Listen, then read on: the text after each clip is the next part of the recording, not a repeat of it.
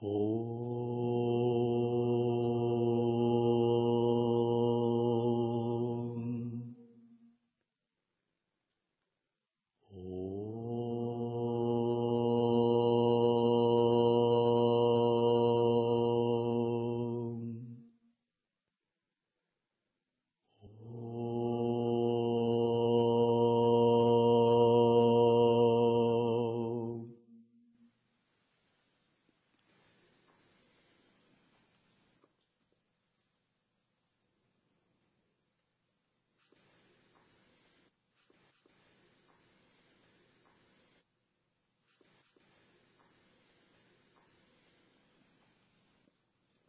Текст. Ваямрита Упадиши Чинтамани. Йогин сказал, передача – это почва, присутствующая осознанность – это корень, поддержание вне рассеянности – это ствол, отстранение от себя – это ветви, ситхи просветления – это плоды. Прежде чем войти в передачу учения лай-йоги, тем более трех свобод анутара тантры, то есть во внутренние чертоги учения, мы должны сначала проникнуть хотя бы во внешние чертоги. Как вы знаете, учение имеет несколько кругов, и внешний круг – это саната надхарма. Внутренний круг – учение Адвайты – Тайный круг – это учение лая-йоги ситхов. И, наконец, трансцендентный – это три свободы, сахаджи вне всяких ограничений. И мы хорошо должны понимать соотношение этих кругов учения. Потому что, когда говорятся вещи, касающиеся мифологии, санатанадхармы, богочеловечества, мы должны дать им свое место – в четырех кругах учения. Когда речь идет о воззрении, о трех свободах, в естественном состоянии мы должны дать им свое место. Когда речь идет о классике философии Адвайта Веданты, Дататреи, Васиштхи, Шанкары, мы должны дать им свое место. Когда речь идет о передаче метода Лая Йоги Ситхов, мы должны дать им свое место. В противном случае, если мы не поймем соотношение этих кругов, мы будем путаться, и у нас в сознании могут быть противоречия. И часто у новичков, не знающих суть древа учения, соотношения этих кругов возникают разные несостыковки относительного и абсолютного, мудрости и метода. Внешние формы проявления учения, как саната Надхармы и Адвайта Веданты, или Лая Йоги Ситхов. Войти во внешний круг учения означает зародить веру – зародить желание идти путем дхармы святых, путем севы, служения божественной воле, следовать ведической культуре. И чтобы овладеть даже внешним кругом учения, у нас ну, лет 20 уйдет, только чтобы азами его овладеть. Стать культурным, хорошим садху. С верой, с пониманием принципа севы, гуру, ученик, самая, прибежище. Все это такие базовые моменты культуры садху. Чтобы овладеть глубиной философии Адвайта, у нас тоже выйдет немало времени. Но если мы попытаемся без веры, без базовых принципов культуры садху, то есть без базовых практик попытаться сразу только сделать опору на методы лая-йоги, я вам скажу так, это может сработать, а может и не сработает. Если у вас есть хорошая карма с прошлых жизней, может быть, это сработает, и ваши позитивные самскары будут только помогать вам. И вы овладеете и воззрением Адвайты, и санабазами, и принципами Санатанадхармы параллельно. Но если хороших самскар нет, то ситуация будет примерно такая, как если бы, не умея ездить на велосипеде, сел сразу за скоростной мотоцикл. Далеко не уедешь. Про три свободы и говорить нечего. Это как не умея ездить на велосипеде, решил сразу на МиГ-31 сделать красивый пируэт в воздухе. Так, эти наставления для тех, кто сформировался давно как садху, для тех, кто обладает культурой садху, верой, прибежищем, понимает отношения гуру-ученик, практикующий Иштадевата, методы мудрости. То есть они для тех, кто давно идет по духовному пути, но кому чего-то не хватает, не хватает какого-то понимания, кто развил сильную концентрацию, очистил каналы, кто не имеет желаний грубых, от тонких тоже отделился, кто не эгоистичен, кто понимает принцип севы и сделал его глубиной своей жизни, кто научился соблюдать брамачарию, кто в дружбе с ветрами, каналами и прочими тонкими вещами. То есть для того, чей ум чист, для кого сидеть там в ретрите год не проблема, то отделился от сансара, от всех мирских желаний. Вот это говорится из культуры садху. Для культуры садху это нормально. Но чего-то ему не хватает. То есть он хорош в медитации, он даже имеет савикальпа самадхи, имеет тхьяны, но чего-то ему не хватает. Чего не хватает? Понимание где-то. Понимание, как объединить медитацию с жизнью, как пребывать за пределами усилий. Что такое йога не медитации. И вот, вот эти наставления здесь йогинам, традиции ситхов, вот даются вот такому ученику. Они не даются начинающему, не даются человеку далекому от ведической духовной культуры, незнакомому с философией Адвайты – не даются не ученику просто со стороны. Большая проблема западных искателей, что им стали доступны тексты через интернет. И они читают его, пытаясь, читают их, пытаясь понять вне того культурного контекста, вне контекста сама и прибежище, отношения гуру-ученик, вне контекста всей культуры, философского мировоззрения веданты, культуры садху, и пытаются понимать эти тексты. Другими словами, не научившись ходить, пытаются ездить на коньках. И мало того ездить на коньках, делать тройной тулуп. Тройной тулуп – это очень сложный прыжок, даже для опытных хоккеистов. Надо подпрыгнуть три раза, вращаться в воздухе, а потом приземлиться на одну ногу и еще сделать такой реверанс, что у меня все хорошо. А если ты на ногах не умеешь ходить и хочешь на коньках и делать тройные тулупы, это то же самое, когда человек, не прошедший базовую подготовку, читает такие тексты. Конечно, у него могут быть самые фантастические представления о лай-йоге, о пути ситхов. Итак, говорится, «О мудрец, будь бдителен при поддержании, словно охотишься или идешь через быструю реку». То есть слово «о мудрец» уже оказывает, уже означает, что эти строки обращены к мудрецу, для которого понятна философия веданты, духовная практика и культура садху. Здесь рассказываются нюансы о духовной практике. При поддержании означает, что этот мудрец, он уже понял, что такое нидитхьясана. Он понял, что такое поддерживать безусильное естественное созерцание в Боге – и мы не сразу поймем это. Мы поймем это после того, как закалим свою ум концентрацией и медитацией. Когда практика внимательности станет для нас привычной, тогда слово «поддержание» для нас станет понятным. Словно охотишься или идешь через быструю реку. Пусть сознание будет широким, словно долина – Пусть отвлечение не проникает в него, словно лучи в мутную воду. Пусть дыхание успокаивается, а семя созревает. Итак, здесь излагается искусство нидитхьясаны для того, кто прошел через Шравану и Манану, кто, получая наставление из Писания, духовного учителя от внутреннего «я», открыл для себя божественную реальность кто осмыслил эту божественную реальность двумя методами. Найти-найти, он отсек все, что не относится к абсолютной истине. Ити-ити, он совместил все с абсолютной истиной. И теперь ему дается наставление по нидитхьясане, как поддерживать эту божественную реальность, как пребывать в ней непрерывно. И здесь говорится, что сначала надо позаботиться о бдительности. Наша внимательность и бдительность продвигает нас по духовному пути, а их отсутствие, наоборот, не дает двигаться дальше, не дает следовать пути Нивитьясаны. И как быть бдительным? Словно мы охотимся.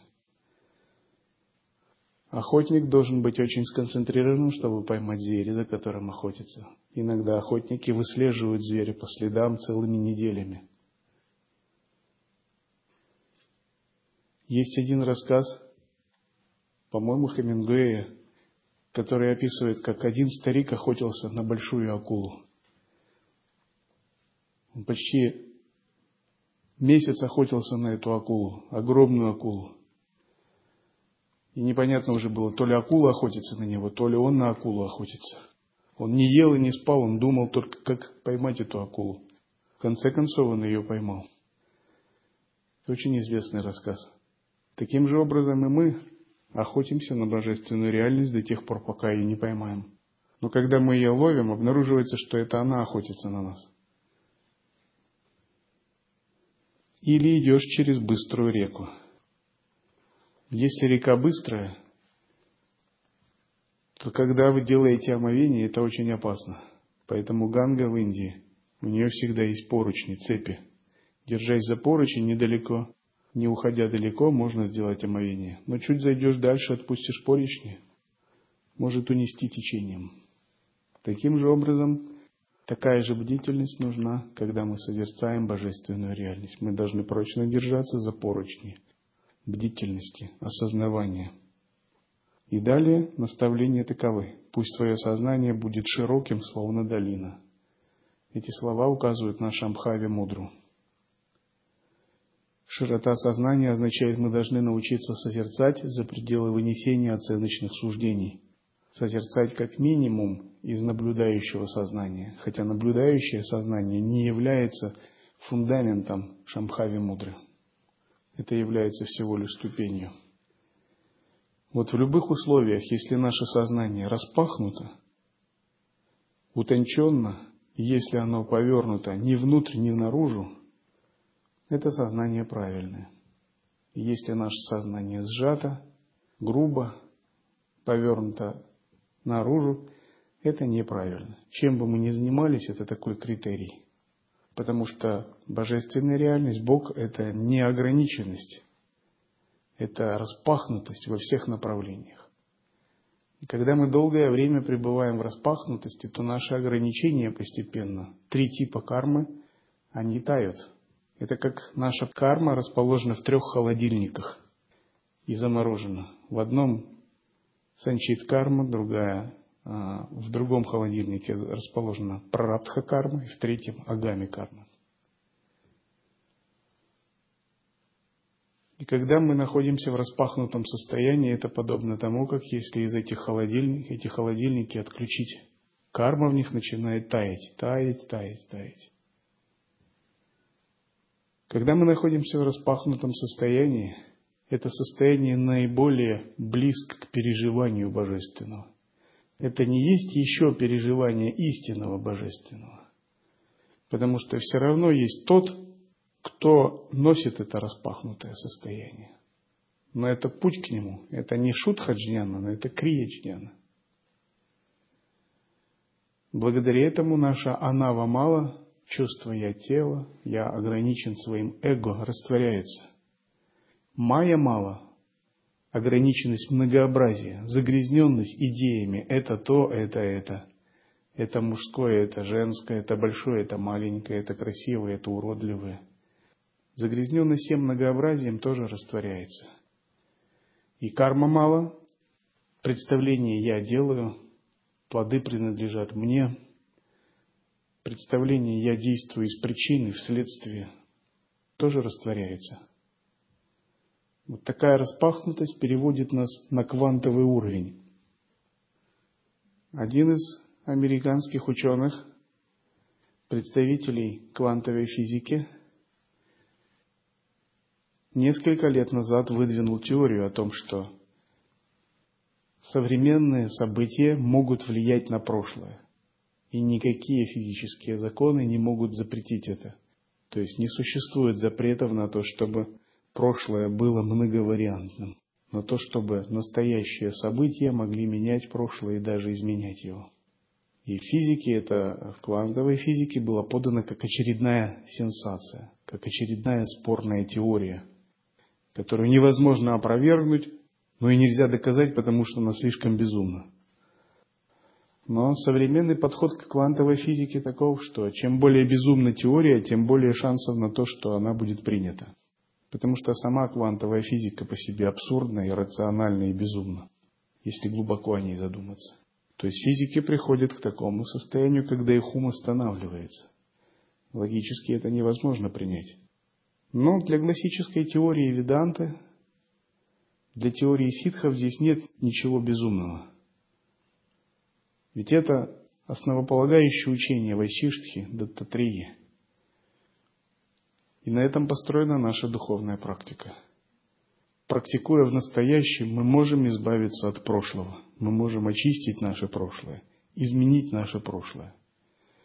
Даже разбойник может стать святым. И когда мы находимся в таком распахнутом состоянии, мы приближаемся к такому квантовому многомерному состоянию сознания. К тому состоянию, где причинно-следственные связи не так уже актуальны, не так важны. Обычно причина и карма на нас действуют через цепочку. Карана – причина викара, следствие. Карана – викара, карана – викара. Но когда наш ум распахнут, мы выходим за причинно-следственные цепочки. Пусть отвлечения не проникают в него, словно лучи в мутную воду. Распахнутое состояние осознанности нельзя понимать только умом, нельзя это понимать только философски. Это следует понимать на таком уровне, как преданность как безграничная любовь к Богу, как безграничная поглощенность. И когда мы находимся в таком состоянии ума, отвлечения не могут проникнуть внутрь нас. Змеи мирских желаний не могут зацепить нас. Иллюзии, соблазны материального мира, искушения не могут отвлечь нас.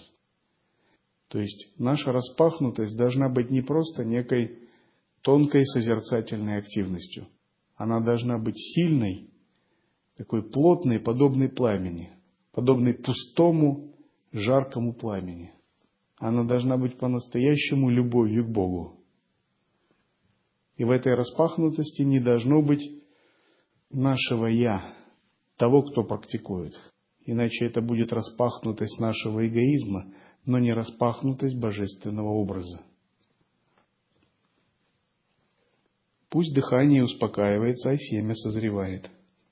И если мы следуем такой истинной распахнутости, наше дыхание обязательно успокаивается, становится утонченным и более коротким. Даже если мы не сидим в позе для медитации, а ходим или стоим. Это верный показатель того, что ветры наполняются шумно. А затем в теле происходит понемногу выплавление энергии – Семя созревает означает, что сущностные субстанции нашего тела, находящиеся в каналах, очищаются, пережигаются и становятся тонкой, очень чистой субстанцией. В сердце покой, внимательность и нет отвлечений. Медитация и понимание нераздельны. Сознание распахнуто, чувства яркие. Это наставления по практике Шамхави Мудры, о которых мы должны помнить в идеале в 24 часа в сутки. Пусть даже мы не в совершенстве можем практиковать Шамхави Мудру, быть в присутствии. Пусть мы делаем что-то очень простое, например, наблюдаем за дыханием, наблюдаем за действиями тела, поддерживаем атмавичару, внутреннего наблюдателя – но сама по себе эта практика рано или поздно приведет нас к полноценному созерцанию, о котором здесь говорится. Если мы пребываем в покое, внимательности и не отвлекаемся, постепенно этот покой накапливается, и привычка быть в покое, быть во внимательности и не отвлекаться становится нашей второй натурой. И эта вторая натура интуитивно знает, куда двигаться – если же мы не нащупали интуитивно эту грань, в которой надо находиться, вот эту плоскость, это измерение, то наш ум, не имея вот такой точки притяжения, будет принимать различные конфигурации, разные конструкции, разные пхавы. его поиск не прекратится. Он будет не успокоен, и он будет пробовать отлить себя в разные формы, но не найдет удовлетворения. И вот если мы не нашли вот такой правильной конфигурации, то наш ум всегда будет не удовлетворен. Это как пока золотоискатель не нашел золотую жилу, он будет там копать, там копать, он будет бурить в разных местах, но его ум будет всегда мечтать о золоте. А когда он нашел золотую жилу, нашел целое месторождение золота, зачем ему еще копать? Теперь ему надо намывать это золото, торговать им и радоваться своему богатству. И вот будем ли мы богатыми на духовном пути? Или мы будем бедными, неудовлетворенными и бурить то в одном месте, то в другом, зависит от понимания этих слов. Они очень просты. В сердце покой, внимательности нет отвлечений. Медитация и понимание, не медитация, нераздельны. Есть такая поговорка. Не путайте понимание с осознаванием, а осознавание с просветлением.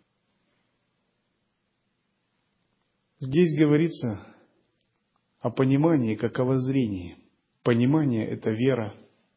Понимание, когда мы поняли принцип Адвайты, принцип лая-йоги на уровне интеллекта – и у нас пробудилась вера. Например, мы прочитали тексты Ширамана, Шанкарачари, Васиштхи, Дататри и прослушали лекции гуру. И мы поняли, воззрение Адвайта Веданта очень велико. Воззрение Адвайта Веданта является освобождающим. Пребывание в Сахаджи является освобождающим. Это путь всех святых. Мы поняли разницу между Манасом и Ахамкарой, Ахамкарой и Будхи, Будхи и Атманом. Все это мы поняли интеллектуально. На это не есть просветление. Затем мы задумаемся, этого недостаточно. Теперь нам надо пребывать в осознанности. Будукая практиковать атмавичару. И мы практикуем внутреннего наблюдателя. Или практикуем шамхави мудру. Но это не есть просветление, это есть состояние осознанности, некая базовая форма осознанности, которую нам нужно поддерживать всю жизнь.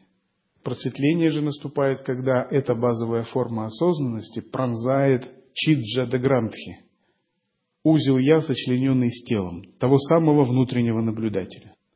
Многие школы не адвайты говорят о внутреннем наблюдателе – но и останавливаться на, останавливаются на нем, как будто внутренним наблюдателем все заканчивается. Учение говорит, что нужно пронзить внутреннего наблюдателя. Но нужно словно бутон, словно цветок раскрыть этого внутреннего наблюдателя и обнаружить внутри пространство Абсолюта. Если же мы не раскроем этого внутреннего наблюдателя, мы останемся на уровне просто осознанности, поддержания внимательности, и мы не очистим свою карму, мы не сотрем пары противоположностей, не растворим три типа кармы, не растворим три малы – анава, майя и карма мала. И просветление отличается от осознавания именно тем, что пары противоположностей стерты. То узел я, сочлененный с телом, чиджа дагрантхи, внутренний наблюдатель пронзен вечарой, как стрелой. И внутри этого узла найдено трансцендентное божественное пространство. И произошло, произошла самоотдача этому трансцендентному божественному пространству. И все представления, все малы, все кармы растворились благодаря самоотдаче этому трансцендентному пространству внутри Чиджида Грандхи. Говоря другим языком, душа растворилась в потоке божественной любви. А вот если она не растворилась и созерцает, это еще осознавание. В движении изящный и упругий, словно кошка. Взгляд, словно бездна. Непоколебим, словно гора. Легкий, подобно пуху. Ноги, словно врастают в землю. Взгляд сверкает, словно молния. Слова подобны грому или рычанию. Воистину, совершенен мудрец, преданный созерцанию. Здесь в скрытой форме заключены все наставления, тайные наставления ситхов по практике созерцания. Сознание распахнуто, указывает на то, что наш ум пребывает без ограничений во всех направлениях и подобен пространству. Чувство яркие означает, что мы не замораживаем восприятие. Мы не уходим в непроявленную пустотность. Мы все время действуем на грани, в подступающей концентрации, и с помощью чувств мы как бы отталкиваемся от энергии внешнего мира и подпитывая внутреннюю пустотность. И такой способ называется «мать кормит сына». В движении изящный упругий словно кошка означает, что мы сочленяем, соединяем нашу осознанность с нашими действиями, с нашим телом и каждым шагом. Нам не надо отрывать наши действия от нашего созерцания. Когда мы соединяем наше тело и наше созерцание, то мы начинаем действовать на духовном уровне. Мы начинаем действовать так, как если бы это тело было иллюзорным. И тогда наши действия очищаются и превращаются в просветленную активность, в лилу. Существуют разные уровни лилы – И низший уровень – это джада лила. Джада лила – это игра кошек и собак, игра животных. Тамасная лила. То есть Бог играет, но кошки и собаки этого не понимают. Это невежество в относительном. И другой тип лилы – карма лила. Это игры мирских людей. Да, в зрении все есть Бог, и только Бог играет телами людей. Но Бог в телах этих людей не осознает это. Карма лила означает, что происходит действие на уровне эгоизма, и действие основано на привязанности, отвращении, гневе, любви, вожделении и так далее. Наконец, есть харма лила, игры духовных искателей, садху. Это то, чем мы занимаемся. Игры духовных искателей означает, что Бог играет в телах духовных искателей. Он играет в учителя и в ученика, в духовный поиск, в севу и служение. И эти лилы очень важны, эти игры, потому что благодаря им множество душ открывает свою божественную природу. Ситха лила – это игры святых, игры Бога в телах пробужденных и святых. Это то, что нам только предстоит открыть и предстоит понять. Ситхалилы очень сложные для понимания, и мирской человек никогда не может понять их. Например, Сева, как она не будет стараться, она не поймет, чем мы здесь занимаемся. Почему мы ходим каждый день в это здание. Что мы делаем? Таким же образом, ситхалилы непонятны обычным людям – Потому что, чтобы их понять, нужно иметь сознание единое с Абсолютом. Девалилы – это игры богов. Игры божественных существ, оперирующих силами Вселенной. Это еще более высокий уровень, который требует величайшего сознания.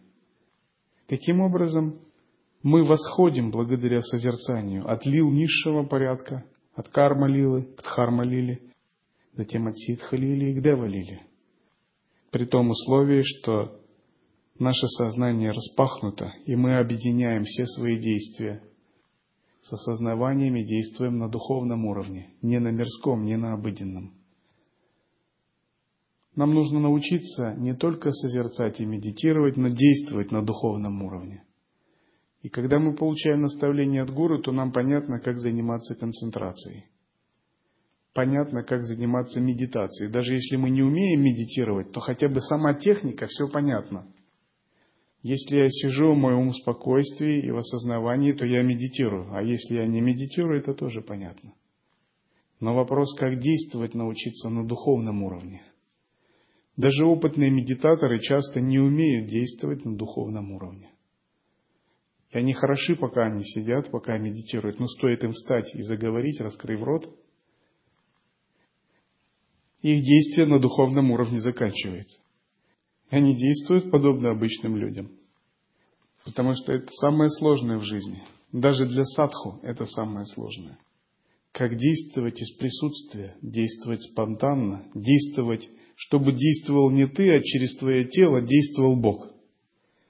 Как действовать, чтобы служить божественной воле проводить божественную волю, а не от себя. И нам нужно учиться искусству духовного действия, искусству духовных отношений. Почему у монахов столько правил, этики? Если вы умеете действовать на духовном уровне, они не нужны. Все естественно будет происходить.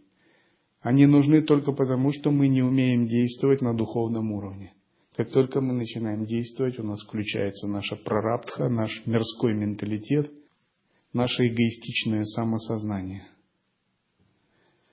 И вот здесь даются наставления по поведению, как действовать на духовном уровне. Так, будто ты иллюзорное тело, даттатрии. Будто ты уже, находясь в этом теле, являешься иллюзорным телом. Взгляд словно бездна указывает на глубокую стадию Шамхави Мудры. Непоколебим, словно гора, указывает на заземление. На то, что начинать надо с укоренения через элемент воды. Существуют святые, подобные горе.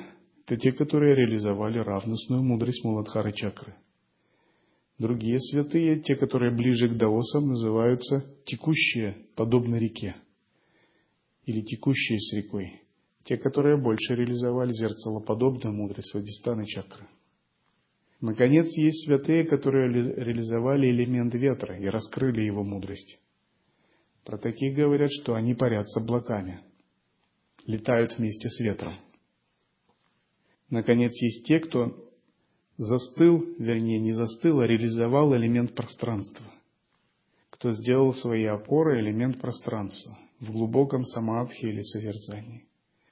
Про них говорят, что они танцуют в пространстве. Непоколебим, словно гора, означает небывалую устойчивость в божественном присутствии. Благодаря тому, что мы раскрываем мудрость великого равенства, присущую земле в нашем теле, Муладхара чакре. И эта мудрость великого равенства питает нашу осознанность, делает ее очень мощной и дарует возможность испытать нам единый вкус всех явлений, то есть уравнивает чистое, нечистое, плохое и хорошее. Взгляд сверкает словно молния, означает, что когда мы созерцаем, мы переживаем светоносное пространство. И это светоносное пространство отражается в нашем видении реальности. Слова, подобные грому или рычанию, означают, что наша энергия, в том числе и энергия речи, выражает абсолютную истину и исходит из естественного состояния. И говорится, что совершенен мудрец, преданный такому созерцанию. Когда мы преданы такому созерцанию, мы, естественно, движемся по пути совершенства. Наше совершенство день ото дня нарастает. И мы движемся не к личному, эгоистичному совершенствованию. Мы движемся к благословению Бога за пределами эго, потому что Никакое совершенство на пути лая-йоги невозможно от эго. Такое совершенство приходит как благословение от Всевышнего Источника. И мы движемся к благословению Всевышнего Источника, которое растворяет наши кармы, омрачения и делает нас совершенным. Другими словами, эго, как бы оно ни пыталось созерцать даже, оно не может само себя сделать совершенным просветление не происходит благодаря уму, благодаря телу и эго. Просветление приходит как благословение Всевышнего Источника. Совершенством наделяет Всевышний Источник. Можно сказать так, что все самое главное в нашей жизни зависит не от нас – оно зависит от Бога, от абсолюта, от божественной реальности. Но от нас зависит, будем ли мы очищать себя, будем ли мы ему идти навстречу, будем ли мы проводниками его сил, энергии и его воли. И каждый раз, когда мы делаем что-либо, говорим или думаем, очень полезно задавать себе вопрос, из какого состояния я делаю это? Являюсь ли я проводником божественной воли, или я являюсь проводником своего эго? Говорю ли я из состояния веры, или я говорю из состояния ума? Иду ли я из состояния осознанности, или я иду из состояния автоматического режима просто тела? Служу ли я по-настоящему, абсолютному, либо я пытаюсь служить двум господам, и Богу, и своему эго. Либо я вообще служу своему эго под предлогом служения Богу. И садху, всегда всматривается в свою душу очень тщательно. Он хочет иметь ясность и пытается разобраться. В Бхагавадгите Кришна говорит Арджуне на поле битвы Курукшетра. Отбрось все виды деятельности и предайся мне. Некоторые вайшнавы трактовали это как отбрось все другие религии и предайся нам, искону. Но имеется в виду, отбрось все поползновения эго, поползновения ума и предайся Абсолюту. И здесь не имеется в виду конкретный аватар, конкретный Иштадеват – это вопросы школы, а предайся абсолютной реальности. И Кришна не говорит Арджуне избежать сражения. То есть избежать сражения означает избегать лилы избегать активности, уйти в непроявленное. Он не зовет его в авьякта, непроявленное. Но он и не говорит ему просто сражаться, накапливая карму, как мирской человек. Он говорит, сосредоточь свой ум на мне, отбрось понятие «я делаю» и действуй. Без страха, без привязанности.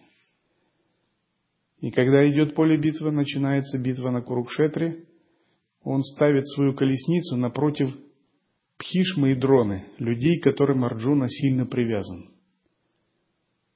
Как бы специально ставя Арджуну прямо перед его привязанностями, перед его главными привязанностями.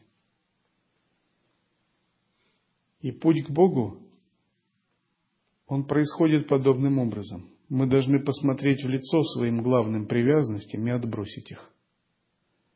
И сначала мы думаем так, что сначала я пойду к Богу, и я расправлюсь со своими маленькими привязанностями, а большие оставлю на десерт. Но когда Арджуна и Кришна смотрят на поле битвы и на врагов, то Арджуна увидит Пхишму и Дрону, самых близких ему существ.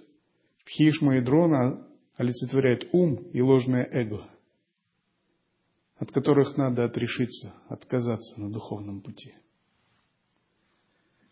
Это наши внутренние, самые близкие существа, наш ум, наше эго, наша память.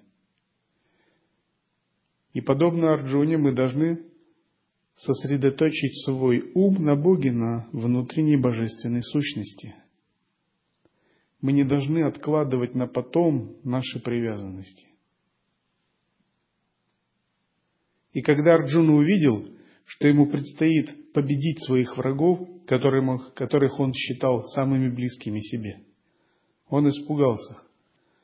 И он подумал, я не буду сражаться, лучше я, может быть, стану э, саньясином, йогом и отрекусь от сражения. Здесь стать саньясином и йогом для Арджуна означает уйти в непроявленное, уйти в пустоту отрешиться от использования эго, от использования ума. Не сражаясь, не сражаться. Но это избегание битвы. Избегание самоотдачи, избегание смирения. Мы должны победить свое эго, мы должны победить в этой битве и усмирить ум и эго. Потому что если мы просто уйдем в непроявленное, уйдем в пустоту в созерцании – в такую безличную вайрагию, не факт, что мы победили эго. Пока мы будем находиться там, да, будет казаться, будто мы его победили. Но как только мы начнем думать, действовать, мы встретимся снова с тем же самым. Мы видим, что мы ничего не победили. Это означает, что нам нужно победить этих врагов в открытом бою, в честном бою. И как их победить?